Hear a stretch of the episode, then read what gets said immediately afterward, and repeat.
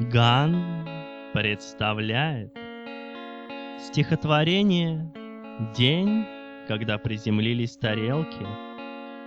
Автор Нил Гейман.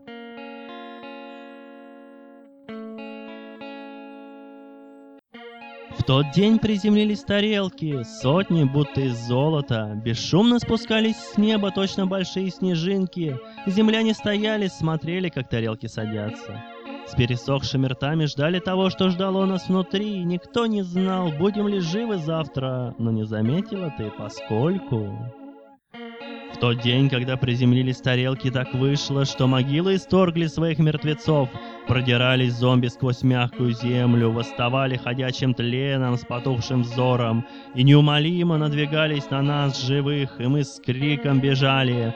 Но не заметила ты, поскольку... В день тарелок, в день зомби случился еще Рагнарёк, и по телевизору нам показали корабль из ногтей мертвецов и змеи, и волка, гигантских, непостижимых умом, и оператору не удалось отбежать подальше, а затем пришли боги, но их не заметила ты, поскольку...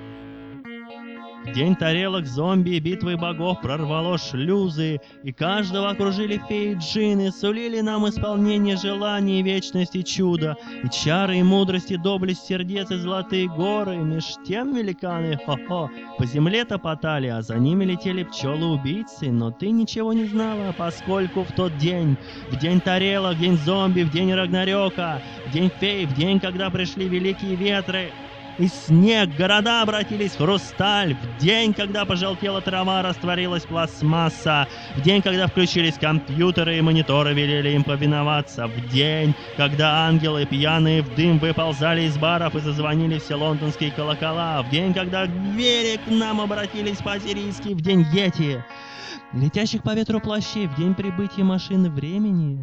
Ничего не заметила ты, поскольку сидела дома, не находя себе дела, Книжку не раскрывала толком и только смотрела на телефон и все думала, позвоню ли я?